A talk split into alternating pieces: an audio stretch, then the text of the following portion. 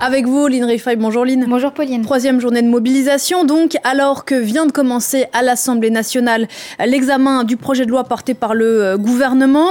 Euh, un gouvernement euh, qui veut propose des concessions, on va y revenir dans un instant, mais d'abord, euh, il y a des lignes rouges pour la Première ministre Elisabeth Borne sur lesquelles elle ne veut pas céder. Quelles sont-elles?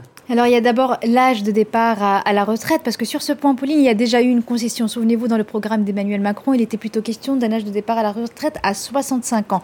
Avant même la présentation de ce projet de loi, c'est donc l'âge de 64 ans qui a été euh, retenu, euh, reporter donc l'âge de départ à la retraite de 62 à 64 ans dès 2030. Sur ce point, pas de concession possible. L'autre point central de cette réforme, c'est l'allongement de la durée de cotisation. Cette durée devait passer progressivement de 42 à 43 ans d'ici 2035. Le gouvernement veut accélérer cette exigence qui devrait donc entrer en vigueur dès 2027.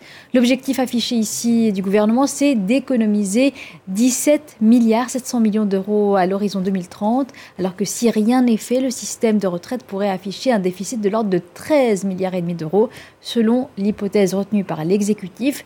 Dans ce scénario, la réforme laisserait au gouvernement une marge d'un peu plus de 4 milliards d'euros pour financer des mesures d'accompagnement. Voilà, mais il y a un mais pour faire, ce, pour faire voter ce projet de loi à la mathématique politique, le gouvernement a besoin d'une majorité à l'Assemblée nationale et pour ce faire, se dit ouvert à des concessions, euh, notamment pour ceux qui ont commencé à travailler tôt. Oui, c'est ce qu'on appelle le dispositif euh, carrière longue. Alors, il y a déjà dans le projet de loi euh, des mesures spécifiques pour ceux qui ont commencé à travailler avant 20 ans. La nouveauté dans les propositions, c'est d'ouvrir un peu ce dispositif à ceux qui ont commencé à travailler entre 20 et 21 euh, ans. Eux pourraient partir à la retraite avant 64 ans, plus précisément autour de 63 ans. Mais cela a un coût qu'il faudra financer entre 600 millions et 1 milliard d'euros par an. L'autre point sur lequel le gouvernement semble prêt à évoluer, c'est celui de l'emploi des seniors. Oui, c'est un des grands points d'interrogation de cette réforme. Il ne suffit pas de reporter l'âge de départ à la retraite. Encore faut-il que les personnes à qui on demande de travailler plus longtemps puissent trouver Alors, si on compare la France à d'autres pays européens, on constate que l'emploi des 55-64 ans est bien en dessous de la moyenne européenne, 56% en France en 2021 contre 60% pour la moyenne de l'Union européenne. C'est pour cela que dans la réforme, le gouvernement prévoit un index sur l'emploi des seniors pour les pousser à, rester en entreprise plus longtemps, pousser les entreprises à les garder en fin de carrière. Cet index devait initialement concerner les entreprises de 300 salariés et plus. Le gouvernement propose qu'il concerne les entreprises de plus de 50 salariés avec des obligations pour les patrons plus euh, dur que précédemment. Voilà pour euh, ce point sur euh, ces concessions euh, auxquelles sont le, est prêt le gouvernement concernant la réforme de retraite. Dans le reste de l'actualité du jour, il y a aussi la visite des ministres français et allemands de l'économie à Washington. En effet, Bruno Le Maire et Robert Abeck viennent demander plus de transparence aux États-Unis dans le domaine des subventions aux énergies renouvelables, des subventions accordées outre-Atlantique dans le cadre de l'Inflation Reduction Act. L'Union européenne s'inquiète pour son industrie et craint des délocalisations. On voit les enjeux de cette visite avec Christophe Dansette. Bruno Le Maire et Robert Abeck en route pour Washington.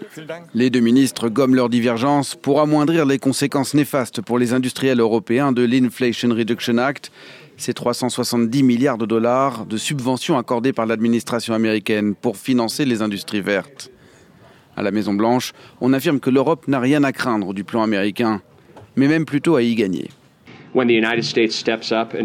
Quand les États-Unis font l'investissement le plus significatif dans les énergies propres et la sécurité énergétique de l'histoire du pays, le résultat, c'est que ça réduit le coût des nouvelles technologies dans le domaine de l'énergie.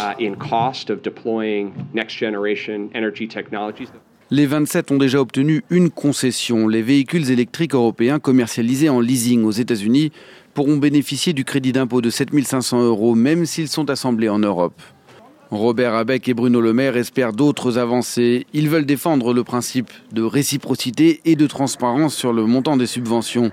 De quoi organiser aussi une réponse européenne. La semaine dernière, la Commission a présenté sa riposte à l'IRA. Un pacte vert qui passera par plus d'aides d'État et de crédits d'impôt pour les technologies propres. Un plan salué par Bruno Le Maire. C'est une vraie victoire de la vision française. Possibilité de crédit d'impôt, possibilité de subvention pour les industries vertes qui démarrent, possibilité de se mettre au même niveau d'aide financière que les Américains. Protection de nos frontières avec la mise en place de la taxe carbone aux frontières. Le plan européen doit être discuté lors du sommet des chefs d'État en fin de semaine à Bruxelles, où les divergences risquent toutefois de ressurgir. À suivre donc, merci beaucoup Lynn, c'était l'info éco.